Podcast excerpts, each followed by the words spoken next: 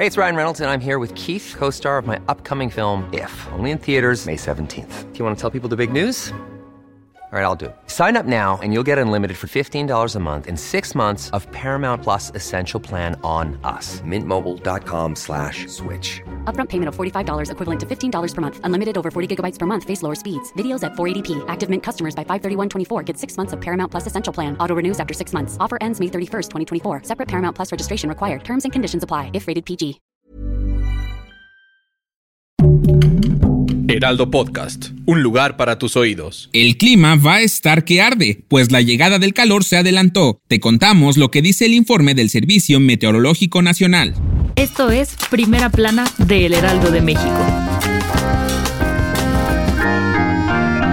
Si eres de los de Team Frío, entonces ya te diste cuenta de que esta vez el invierno duró muy poquito, pues normalmente la temporada concluye hasta el 27 de marzo, pero el ambiente caluroso se adelantó debido a la circulación anticiclónica que se establecerá sobre el occidente de México, según el pronóstico del Servicio Meteorológico Nacional. La dependencia de la Secretaría de Ambiente informó que el clima se mantendrá de cálido a caluroso en 27 de las 32 entidades federativas y lugares como Campeche, la costa de Chiapas, Coahuila, Colima, Guerrero, Jalisco, Michoacán, Morelos, Nayarit, Nuevo León, la costa de Oaxaca, el suroeste de Puebla, Sinaloa y Tamaulipas tendrán temperaturas de 35 a 40 grados Celsius. En tanto, en Baja California Sur, Chihuahua, Durango, el suroeste del Estado de México, Guanajuato, Hidalgo, Querétaro, Quintana Roo, San Luis Potosí, Sonora, Tabasco, Veracruz, Yucatán y Zacatecas, las temperaturas serán de 30 a 35 grados Celsius. Ante las altas temperaturas, se recomienda a la población tomar medidas preventivas como cubrirse del sol e hidratarse adecuadamente, evitar cambios bruscos de temperatura, poner especial atención a enfermos crónicos, niños y adultos mayores, así como atender las indicaciones del sector salud y de protección civil. Déjanos en los comentarios alguna otra recomendación a considerar. Si quieres estar bien informado sobre las elecciones del próximo 2 de junio, no te pierdas la cobertura Ruta 2024 a través de todas las plataformas de El Heraldo de México. Escríbenos en los comentarios qué te parece este episodio.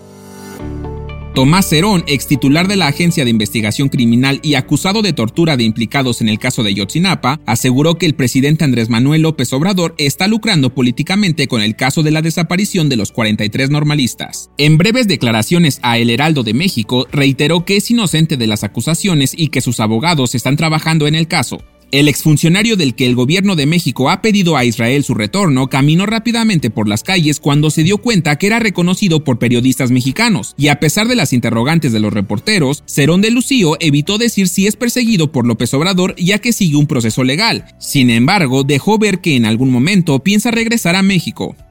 En otras noticias, en Acapulco Guerrero las cosas no andan del todo bien, pues el servicio de camiones fue suspendido debido a que se registraron nuevos ataques contra las unidades esta última semana. También varios taxis suspendieron el servicio luego de que un chofer fuera atacado a balazos. En noticias internacionales, el Parlamento de Hungría aprobó la entrada de Suecia a la OTAN luego de casi dos años de intensas negociaciones. Conseguir la aprobación de los húngaros era el último obstáculo que debía pasar Suecia para pertenecer a este organismo. Y en los espectáculos, Tal parece que los conductores de TV no la andan pasando nada bien, pues la mañana de este lunes se dio a conocer que el conductor de Venga la Alegría, Ricardo Casares, sufrió un preinfarto justo antes de iniciar el programa. Según informes de su padre, esto ocurrió debido a una arteria coronaria que se tapó. Le deseamos pronta recuperación. El dato que cambiará tu día.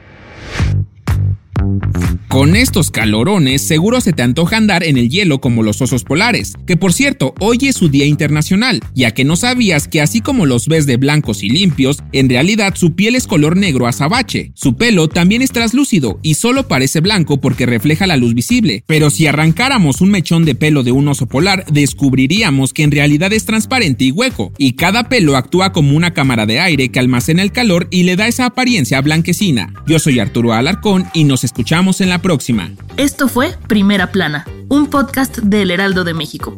Encuentra nuestra Primera Plana en el periódico impreso, página web y ahora en podcast. Síguenos en Instagram y TikTok como El Heraldo Podcast y en Facebook, Twitter y YouTube como El Heraldo de México. Hasta mañana.